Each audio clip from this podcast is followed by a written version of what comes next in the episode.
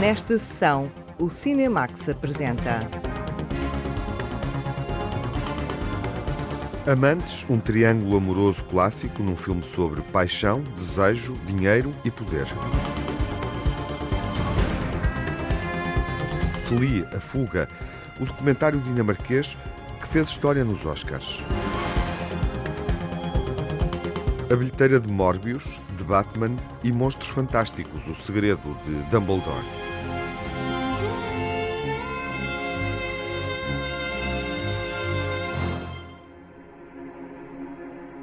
Os amantes enredam-se numa trama romanesca e policial filmada por Nicole Garcia.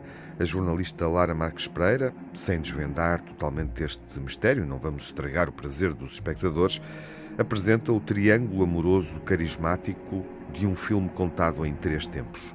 Uma das presenças francesas na edição de 2020 do Festival de Veneza, Amantes, de Nicole Garcia, é um triângulo amoroso transformado em filme noir. Esta história é como se tivesse lido um livro e encontrasse todos os elementos de um filme negro. Depois, durante o trabalho de escrita, pude finalmente colocar nas personagens toda a ambivalência que os meus filmes têm. Isso deu-me a possibilidade de trabalhar o medo, essa qualquer coisa que causa uma ameaça. Quelque chose qui, qui menace. On s'est retrouvés. On se quitte pas. Simon, vous avez une femme J'aime le film noir. Adoro os filmes negros enquanto espectadora porque para mim são a expressão moderna da tragédia, com tudo o que isso significa, as dificuldades sociais e íntimas que levam o homem a perder-se ou a conflitos que ele terá de resolver. Pierre Ninet e Stacy Martin são Simon e Lisa, dois jovens amantes em Paris que vivem dos rendimentos de um lucrativo negócio de droga com clientes de elite. Quando tudo corre mal, decidem fugir, mas acabam separados. Anos mais tarde, Leo, personagem interpretada por Benoît Magimel, é o marido endinheirado da jovem mulher e Simon aparece contratado como cozinheiro. Edouard, vous savez conduire? Oui. Je dois aller demain matin à Zurich. Un aller-retour dans la journée. Si vous pouviez. euh, Enfin, si vous êtes libre, vous fixez votre prix. Je crois pas. C'est oui ou c'est non? Oui, non ouais. Bon. Oui? Oui. Bon, très bien. On part tout à l'heure. 5 heures. Je vais vous montrer votre chambre. Há suspense e mistério na história que Nicole Garcia nos conta e há um olhar muito particular sobre o universo masculino representado por um jovem sedutor e um marido conformado em ser a solução de estabilidade financeira da vida de uma mulher. O experiente ator Benoît Magimel, o marido da história, fala da forma como Nicole Garcia filma os homens. J'aime comment euh, Nicole Garcia euh, filme les hommes, en fait. Je trouve que ces Eu personnages. gosto da forma como a Nicole Garcia filma os homens. Estas personagens têm uma força. Pensa em atores como o Michel Piccoli, que gosto muito. Essa geração tinha uma força, às vezes alguma brutalidade, mas tinha um amor absoluto pelas mulheres. O Léo é duro, um pouco bruto, podemos dizer, mas simplesmente ele tem os pés na terra, tem experiência e ele ama. E isso pode trazer muitas contradições. Il est serein et ça, ça apporte évidemment euh, toutes les contradictions que ça peut générer, simplement. Para Pierre Ninet, o misterioso Simon foi um desafio. Acho que nunca interpretei uma personagem que se parecesse com esta, e é isso que os atores procuram. Comecei por tentar entrar na sua escuridão, no seu mistério. Quando começámos a trabalhar, não sabíamos o que íamos fazer. Mas isso é também um pouco a magia de um trabalho de colaboração. Tinha tanta confiança no olhar da Nicole, na forma como conta histórias, como conta as nuances e ambiguidades dos seres humanos e também como constrói os ambientes. Acho que este filme tem esse jogo permanente. Eu tinha tanta confiança que pensei que não entendia nada da personagem, mas ia ser fantástico. là-dedans que me je crois que je comprends pas ce personnage, mais ça va être super. A atriz Stacey Martin é a mulher dividida entre os dois homens. Havia tanto mistério em torno de cada personagem, mas quando nos encontramos pela primeira vez, percebi imediatamente quem era a Lisa. Isso não significava que tinha respostas para a minha forma de representar ou o que iria acontecer, mas sabia que ela era definitivamente uma pessoa muito complexa, uma mulher muito apaixonada e também alguém que nunca obedece às regras. Tu sais, je suis conscient que t'as pas tout ce que tu veux. Il te manque quelque chose. Avec un enfant, ce serait différent. On pourrait partir d'ici. Qu'est-ce que t'as fait? Tu penses qu'un type comme ça, ça s'achète pas? Je le fais pour toi. Pour toi et pour moi. Tu as peur? Nicole Garcia trabalhou na escrita do argumento em parceria com o habitual colaborador Jacques Fieschi para construir uma história que o cinema torna possível, onde tudo pode acontecer e precipitar-se de um momento para outro. A realizadora admite também que o medo volta a ser um dos sentimentos transversais na história, tal como em outros filmes que assinou. Eu gosto de ver no cinema essa forma de perigo nas cenas mais banais, mas que mostra que alguma coisa vai acontecer, que há uma ameaça. Daí o sentimento de medo. Talvez seja esta a marca de todas as angústias e medos que me afetam e que não vou falar nesta conferência de imprensa, mas o facto de contar histórias sobre isto faz-me transcender o medo e eu vivo dessa forma. E isso passa para os meus filmes. Nicole Garcia a encontrar no cinema a terapia ideal para expulsar os medos. Amantes é um romance com três personagens, uma história de paixão e sedução, mas também uma abordagem à forma como dinheiro e poder pesam na tomada de decisões e podem ser igualmente sedutores.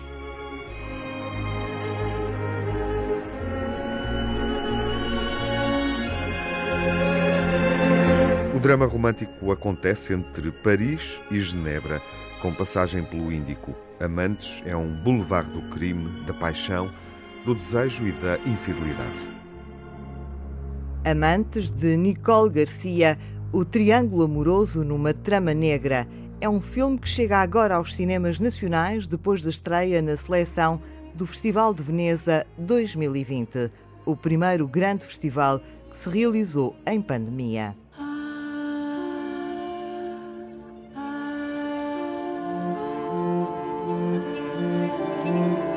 Este tema que vamos escutar é o Horizon, que é a casa do premiado compositor sueco Uno Elmerson. É o tema principal da lindíssima banda sonora de Flea, A Fuga, e vamos ouvir antes de falar do filme.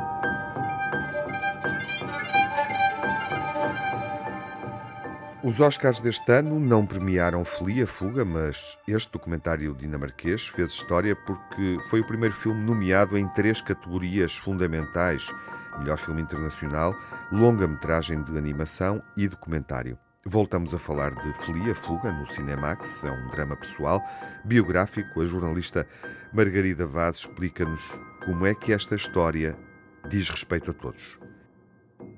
Flee a Fuga é um documentário em forma de animação que revela a história real da Amin, que foi obrigada a fugir do Afeganistão no final dos anos 80, quando era criança. Kaboul, les attaques des Moudjahidines repris.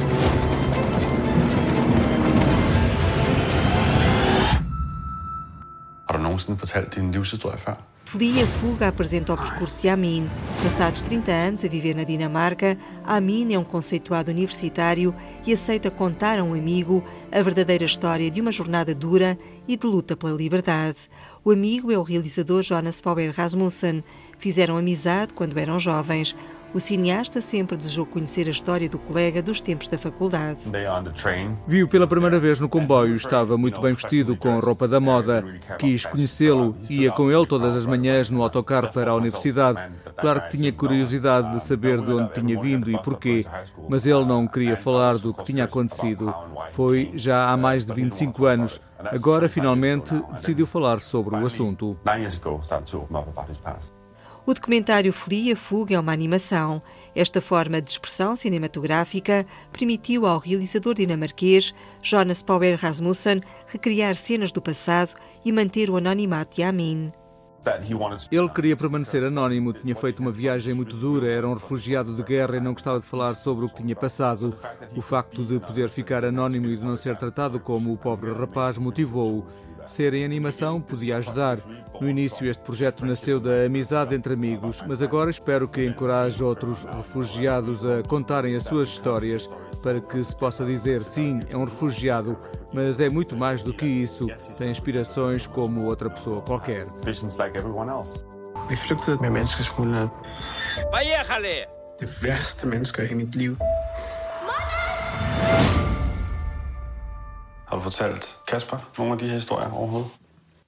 Nej. A reconstituição do percurso de Amin reflete o drama de muitos refugiados. A cena do barco ilustra essa realidade. O realizador dinamarquês quer que o filme mostre que ser um refugiado não é uma identidade. Pode acontecer a qualquer um. Fiquei muito satisfeito com a sequência em que ele está no barco quando está a fugir. Esta cena ajuda a contextualizar as situações e as experiências pelas quais passam muitos refugiados. Permite ajudar a tornar mais claras as posições que queremos tomar no mundo. O filme Flee a Fuga foi construído a partir de gravações áudio feitas pelo realizador, quando Amin lhe contou o drama que viveu.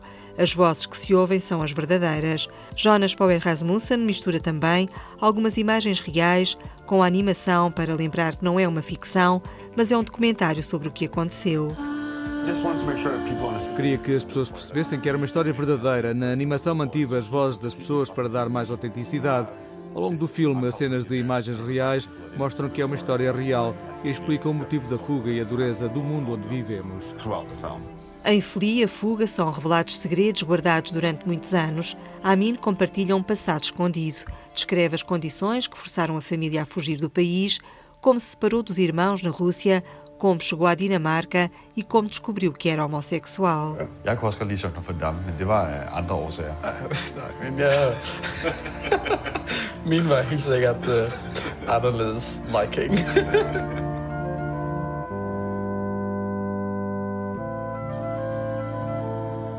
Na banda sonora de Flee a Fuga inclui-se Very Disco, do grupo francês de música eletrónica Daft Punk. Foi um ritmo que ficou no ouvido do realizador. No entanto, Jonas Power Rasmussen explica que foi uma tarefa demorada ter autorização para usar o tema. Este tema surgiu por acaso. Quando estava a escrever uma cena do filme, estava a ouvir música e apareceu esta canção na minha playlist. Era o que precisava para esta sequência. Tem uma espécie de melancolia que eu queria transmitir. Não conseguia pensar noutra canção, mas o tempo estava a passar e a autorização não chegava. Estava a ver que tinha de escolher outra música. Por sorte, duas semanas antes da data limite, responderam que podíamos usá-la. Eles viram o guião e gostaram muito. Flee a Fuga foi premiada em Sundance e no Festival de Animação de Annecy. Pelos festivais por onde passou, recebeu várias distinções. Fica na história dos Oscars como sendo o primeiro filme indicado para melhor documentário, melhor longa-metragem internacional e melhor animação. É um dos três finalistas do Lux, Prémio Europeu do Público para o Cinema, um prémio atribuído pelo Parlamento Europeu. O filme de animação Flia Fuga é mais do que um documentário sobre os refugiados ou sobre a homossexualidade. É a revelação de um homem em busca de um lugar seguro e à procura da verdade sobre si próprio.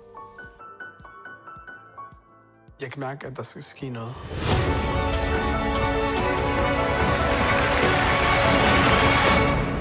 Her starter jo min historie. A fuga liga o Afeganistão e a Dinamarca.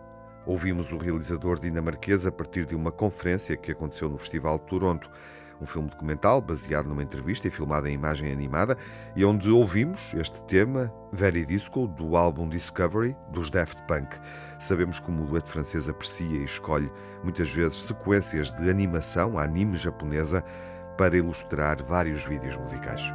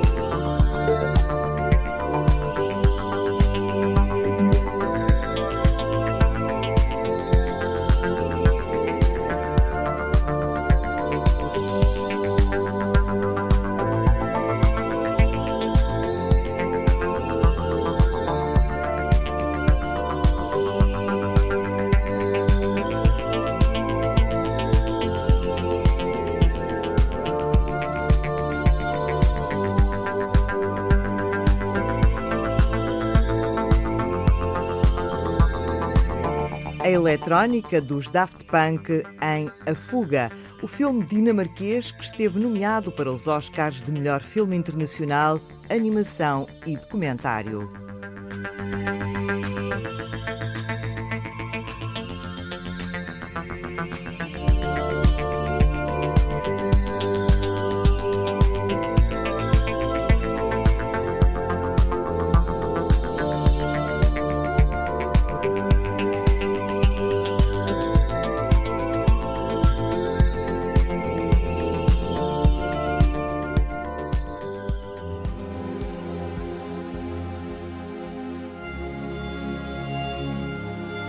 Olhar para os filmes uh, que estão em sala e que estão a mobilizar espectadores.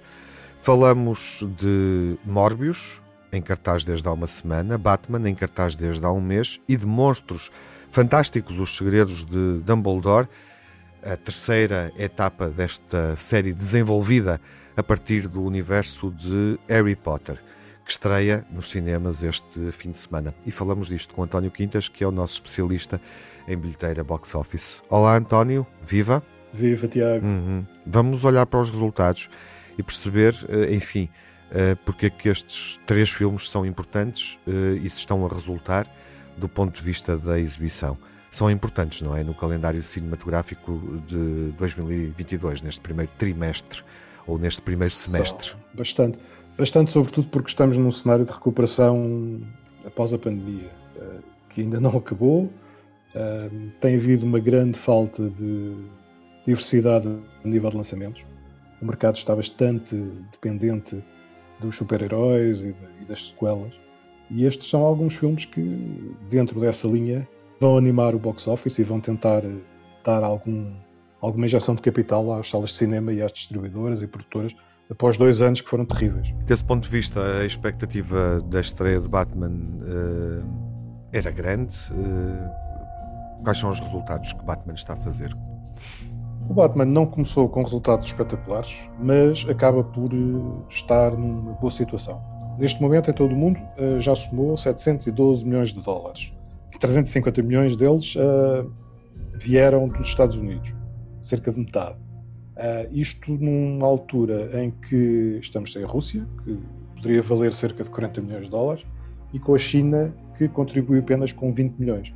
Uh, graças a um surto de Covid que voltou a encerrar os cinemas nas principais cidades chinesas. Uh, ou seja, 712 milhões de dólares para um filme que custou 185 milhões acaba por ser bastante positivo e acaba por, mesmo não se aproximando dos mil milhões de dólares de, do último do Batman anterior, 2012, o Dark Knight Rises, acaba por ser um valor bastante interessante e não nos custará a Warner Brothers. Poderíamos fazer aqui uma estimativa grosseira, estou a ouvir-te a fazer essa conta, para chegar a esse valor dos mil milhões do Batman do Christopher Nolan, o mais rentável, não é? Da trilogia, é isso que estás a dizer? É o mais recente, foi o último da, da trilogia, uhum. estreou em 2012, depois houve um hiato até chegarmos a este, a Exatamente. Nova, nova, geração. Para chegarmos a esse, a, esse, a esse mega valor, vou colocar a questão assim, Bastaria que o parque de exibição cinematográfico chinês e russo estivessem a funcionar. Sim, se fizéssemos as contas, a China, em vez dos 20 milhões, uhum. se contribuísse com os 200 e picos milhões com que já lá terminou, estava. por exemplo, por exemplo os Vingadores, uhum. já, já lá estava. Exatamente. Portanto, há aqui uma moça que se faz com, este, com esta hesitação, com, este, com esta dificuldade do mercado chinês regressar ao que era, que acaba por ser tem um bocadinho dois, dois lados. Eh, por um lado, o Covid, obviamente, houve agora uma, um novo surto, eh, eles estão a fechar cidades porque continuam a insistir em ter o mínimo de casos possíveis, mas também porque houve uma alteração de política de distribuição e de exibição na China que passou a dar mais importância aos filmes locais, muito por influência do Partido Comunista Chinês, passou a dar mais importância a esses filmes do que às produções eh, norte-americanas que estão a ter bastante mais dificuldade em entrar nesse mercado. Bom, e vamos falar um pouco do Morbius, uh, que está em exibição neste momento. Enfim, ainda é prematuro percebermos como é que o filme vai resultar nas salas. O que é que nos podes dizer sobre isso? O Morbius tem outras responsabilidades. Não, não se pede tanto dele como uhum. se pede, por exemplo, do Batman. Para já, porque parte de um custo de produção menor. Uhum. O Morbius ficou-se pelos 75 milhões. que acaba por ser quase uma pechincha comparado com o da Batman, que custou 185 milhões. Mas, Estamos a falar uh, do dobro, mais do dobro. Exatamente. Mas, uh, mesmo assim, a estreia nos Estados Unidos ficou pelos 39 milhões, os, no resto do mundo uh, abriu com 45 milhões, ou seja, estamos a falar de um, de um primeiro fim de semana a rondar os 84, 85 milhões. As críticas foram bastante más, portanto, vejo com bastante dificuldade que ele se consiga aproximar dos outros dois derivados da, da narrativa principal do Homem-Aranha, uh, que foram o Venom e a, e a sua sequela, uh, lançadas em 2018 e 2020. Como termo de comparação, Morbius abre perto dos 40 milhões, o Venom estreou nos Estados Unidos no primeiro fim de semana com 80. O dobro, um, o dobro só o para dobro. clarificar, uh, para os, os números ficarem mais claros para quem nos está a ouvir. Ou seja, um fim de semana com 80 milhões na estreia nos Estados Unidos, o Venom original, e este registrou metade desse valor. Sim, e o Venom 2 fez ainda melhor em 2021, portanto, já até em termos, uhum. em tempos de pandemia. E levou a fasquia. Chegou, sim, chegou Exato. aos 90 milhões. Exato. Um, isto já para não falar, tudo muito longe do, dos valores que o Homem-Aranha conseguiu, uhum. o Homem-Aranha sem volta a casa, um, que em 2021 abriu com 260 milhões. Portanto, estamos a falar de ordens de grandeza diferentes. Um, mas este Morbius abre um pouco, um pouco do lado mais negativo e vamos ver que efeitos é que terá no, no, nos desenvolvimentos de outros projetos de, de spin-offs de, de Homem-Aranha. Estão em estudo dois filmes, o Craven the Hunter com o Aaron Taylor Johnson e o Madame Web com a Dakota Johnson. Estes resultados poderão ter ou não alguma influência uhum. no desenvolvimento de, no crescimento deste universo paralelo ao Homem-Aranha. Ou seja, esses dois projetos que, que referiste, com o Aaron Taylor Johnson e Dakota Johnson, esses projetos podem tornar-se incertos, o desenvolvimento desses projetos, não é? Dentro, Poderá dificultá-los. dentro deste universo. Poderá dificultá-los à medida que, que se forem fazendo contas uh, e que se for olhando para o rendimento destes, destas outras, destas outras uh, aventuras que saem fora do, do universo Homem-Aranha, pertencem ao universo Homem-Aranha, mas que se baseiam mais em personagens que, que, são secundárias. Vamos ver como é que a Sony e a Marvel eh, encaram estes números do Morbius e como é que, como é que isto termina. Uhum. Uh, e já agora, olhar para este universo Morbius a partir, obviamente, do imaginário Homem-Aranha, na perspectiva dos números, para quem nos ouve, é falar de um filme, o recente Homem-Aranha Sem Volta a Casa. Provavelmente há ouvintes foram espectadores desse filme nas salas de cinema no final do ano passado e no início deste ano, é falar de um filme que atinge esse valor uh, que, que, referias a propósito do Batman, que o Batman não vai atingir dos mil milhões, não é? Porque o Homem-Aranha esse... sem volta a casa Exatamente. até passou bastante. Exatamente, diz tu. É o isso. sexto maior, uhum. é o sexto maior filme de sempre a nível do box office, com 1,89 mil milhões de dólares. Quase os 2 mil milhões. Exatamente. Sim. E os mil milhões só, uh, só não, no mercado internacional. Uh, esse valor que estás a dar, próximo dos 2 mil milhões, é em todo o mundo. Sim, exatamente. Uhum. Bom, e agora temos mais um filme, uh, eu gosto de dizer, a partir do universo Harry Potter. Acho que há uma geração de espectadores que se calhar não não viu uh, todos os, os, filmes que foram feitos do, do, Harry Potter e portanto que já lá vão uns anos. Pois exatamente há um hiato geracional aqui não é? Tem, está correto pensar assim não António? Concordas comigo? Está está sim. está.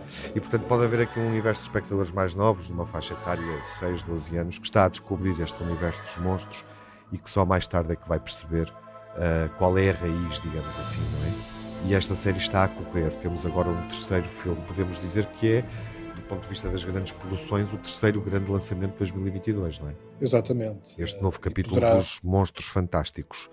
Sim, Os Segredos de Dumbledore, cuja banda Dumbledore... sonora já nos acompanha.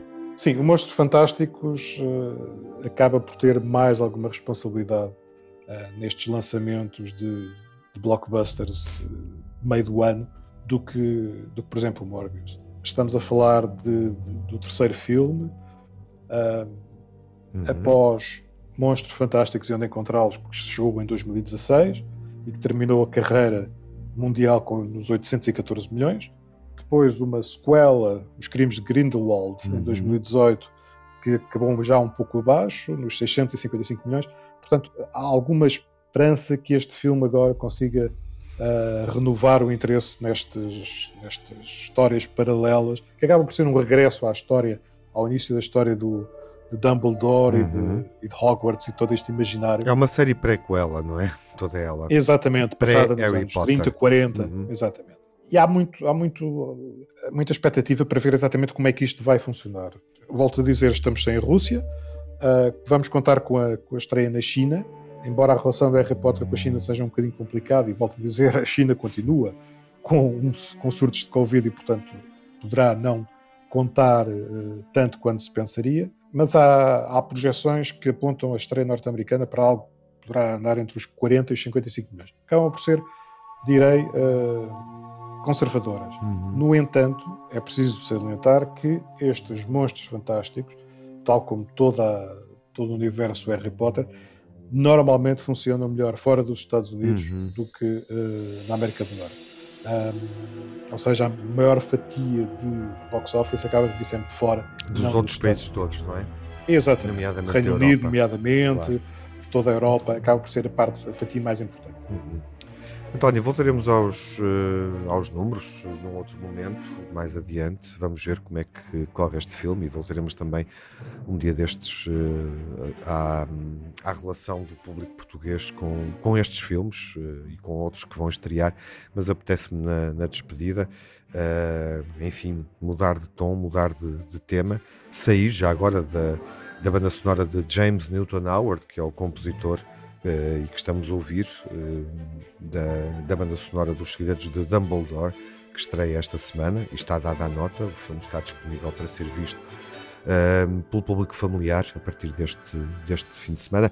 Mas apetece mudar de tom para falar um pouco uh, daquilo que se espera possa suceder no Festival de Cannes em maio. Porque dois dos filmes mais aguardados desde há dois anos, e filmes que foram afetados do ponto de vista da distribuição, como outros, 007, por exemplo, falamos disso, ou o próprio Batman, uh, filmes cuja estreia foram, foi sendo adiada uh, devido aos problemas de funcionamento das salas, vão ser agora lançados finalmente, estreados mundialmente no Festival uh, de Cannes. Top Gun Maverick, e soubemos esta semana, uh, oficialmente, que Elvis, o filme biográfico musical de Baz Luhrmann, dedicado a Elvis Presley, também vai estrear no Festival de Cannes. Que efeito é que isso pode ter, António, no, na, na, na, programação cinematográfica uh, em 2022, no decorrer deste ano?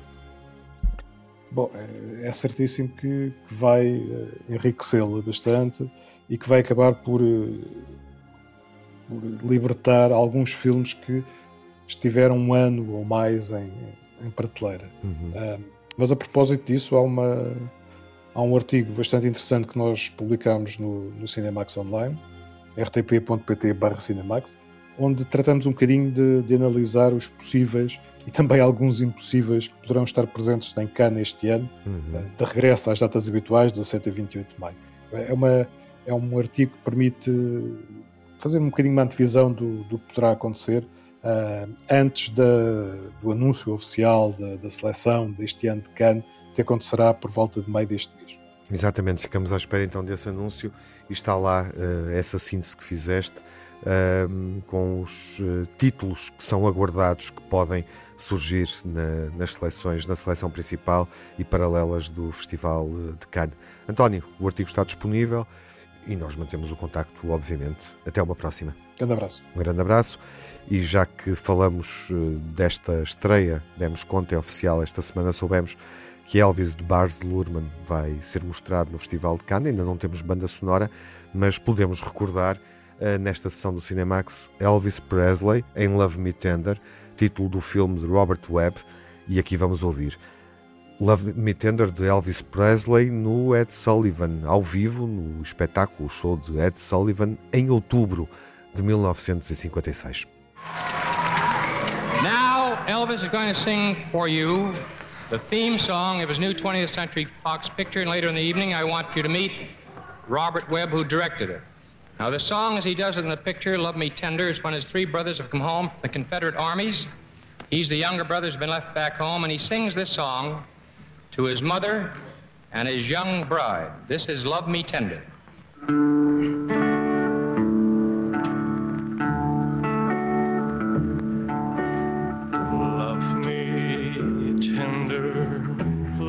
Me sweet.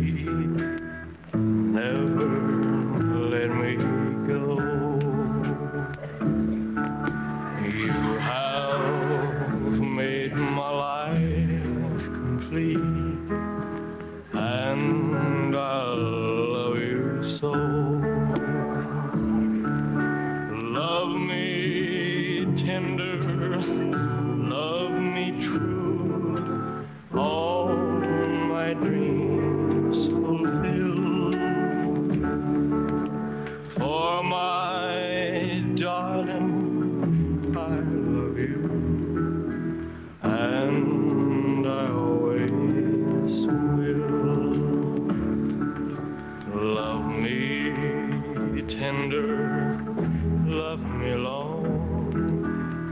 Tell me you are mine. I'll be yours through all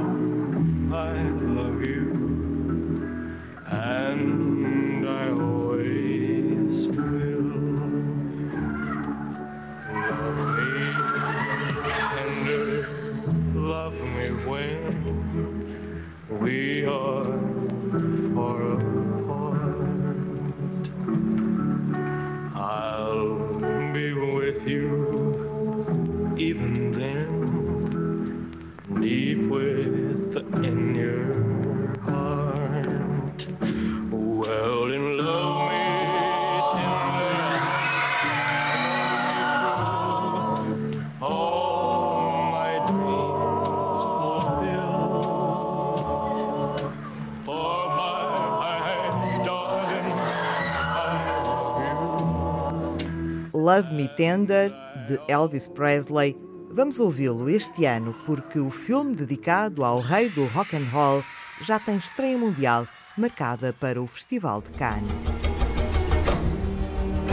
O 25 de Abril está a chegar e Salgueiro Maia também. Houve um levantamento de paraquedistas em Lisboa. Pedem a intervenção da Cavalaria 7. Dispara uma ordem! Faça fogo, porra! Não se ordena um soldado que mata outro homem que usa a mesma farda. Temos os chaimitos da Cavalaria 7, as armas connosco e o povo no capitão. É isso, rapaz viado. E temos o povo do nosso lado. Senhor professor, exige a sua rendição imediata. Eles nunca vão conseguir pagar o que tu fizeste para este país. Devo ter feito alguma coisa muito grave. Acabar o Salgueiro Maia. Quer uma guerra civil, é? Quer acabar com o país depois do que custou libertá-lo do fascismo? Fernando estava no meio dos fogos. É o pior sítio para se estar numa revolução. Depois de ter sido a linha da frente desta merda, desta revolução, sou um implicado nisto. Acabou esta merda agora! Saiam daqui! Salgueiro Maia, o implicado, vai estar em destaque na próxima sessão quando o filme estrear nos cinemas nacionais. Até lá, fiquem bem. Saúde. No Cinemax correm os créditos finais. Edição, coordenação de Tiago Alves e Lara Marques Pereira com Margarida Vaz. Sonorização de Rui Oliveira e João Barros. Pós-produção de Rui Fonseca. Banda sonora original de Cinemax, da autoria de Nuno Miguel e remisturada por César Martins. O Cinemax é um canal de cinema em português. Pode ver as sessões de curtas-metragens na RTP2 e ouvir as emissões na Antena 1 ou em podcast. Encontra toda a atualidade na página digital rtp.pt/cinemax e também nas redes sociais. Torne-se fã no Facebook e siga-nos no Twitter.